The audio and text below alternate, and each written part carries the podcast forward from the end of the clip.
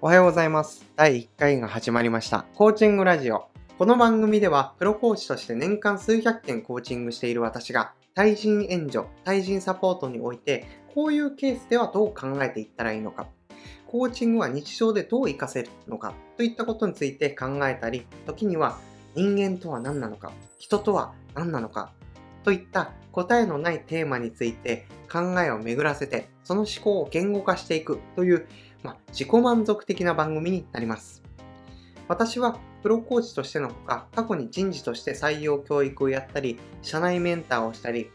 キャリアカウンセリングもやっていたので、そのあらゆる局面で対人ということは経験しています。なので、その経験談を交えながら語っていく番組になります。ただ、結構緩めに話していくので、片手まで聞いていただくことをお勧めします。なので、こう意識高い系の人とかは、あの、まこなりさんとか、あと、オリラジの中田さんとか、あるいは鴨頭さんといったチャンネルとか番組を聞くことをお勧めします。この番組に関しては、通勤時間とか、仕事終わり、お酒を飲みながら、家事選択をしながらなど、空いた時間に聞いていただくことがおすすめです。初回は簡単に自己紹介からしていければと思います。出身は秋田県の男鹿半島というところの出身です。今は都内を拠点に人材開発業、キャリア支援事業をやっています。経歴をざっくりお伝えすると、会社員をやり、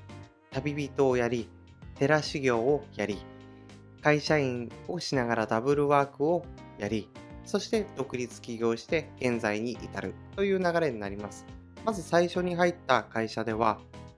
洋服や雑貨を扱う小売りの会社に入りました。店舗マネージャーとして店舗運営とかスタッフ教育、スタッフ採用などを行っていました。そしてその後、旅人をしました。これは東南アジアで1日3ドルぐらいですかね、のドミトリーに、ドミトリーというこう、なんか雑居部屋みたいなところがあるんですけど、そこに宿泊しながら数ヶ月を過ごしていました。ただ過ごすだけではなくて、旅をしながら思いつく限りのビジネスは片っ端からやりました。例えば、個人輸入とかゲストハウスの運営、これをやったというよりは試みたという感じです。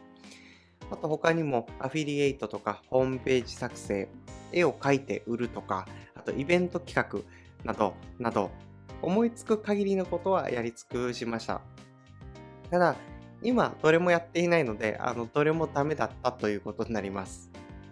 そしてカクカクしかじかあって日本に帰国してそして寺修行をしました。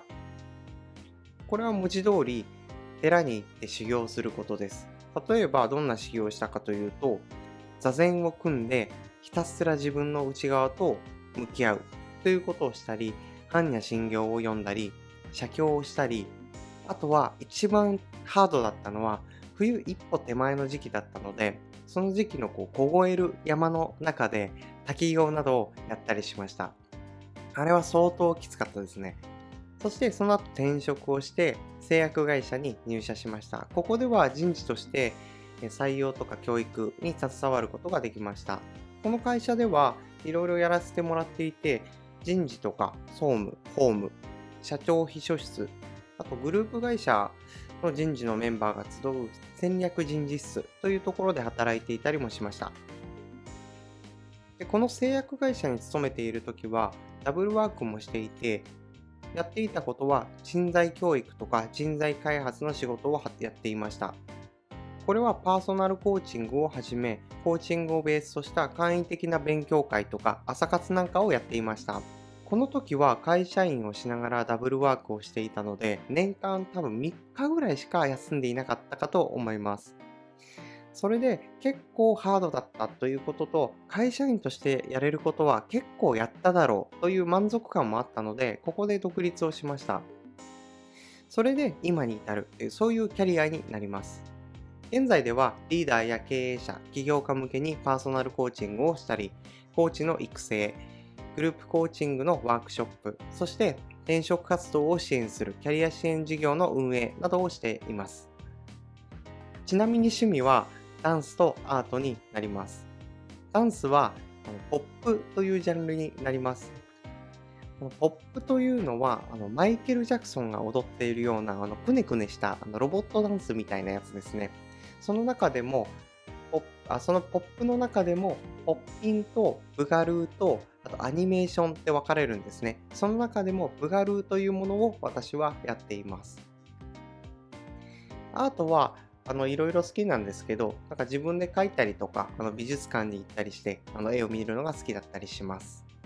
ということで、初回は自己紹介になりましたが、そんな私にちょっとでもあ興味あるかもなという方は、今後の配信もぜひ聞いてみてください。ということで、朝や日中に聞いている方は、良い一日をお過ごしください。夜聞いている方は素敵な夜をお過ごしください。最後までご視聴いただきありがとうございました。ではまた。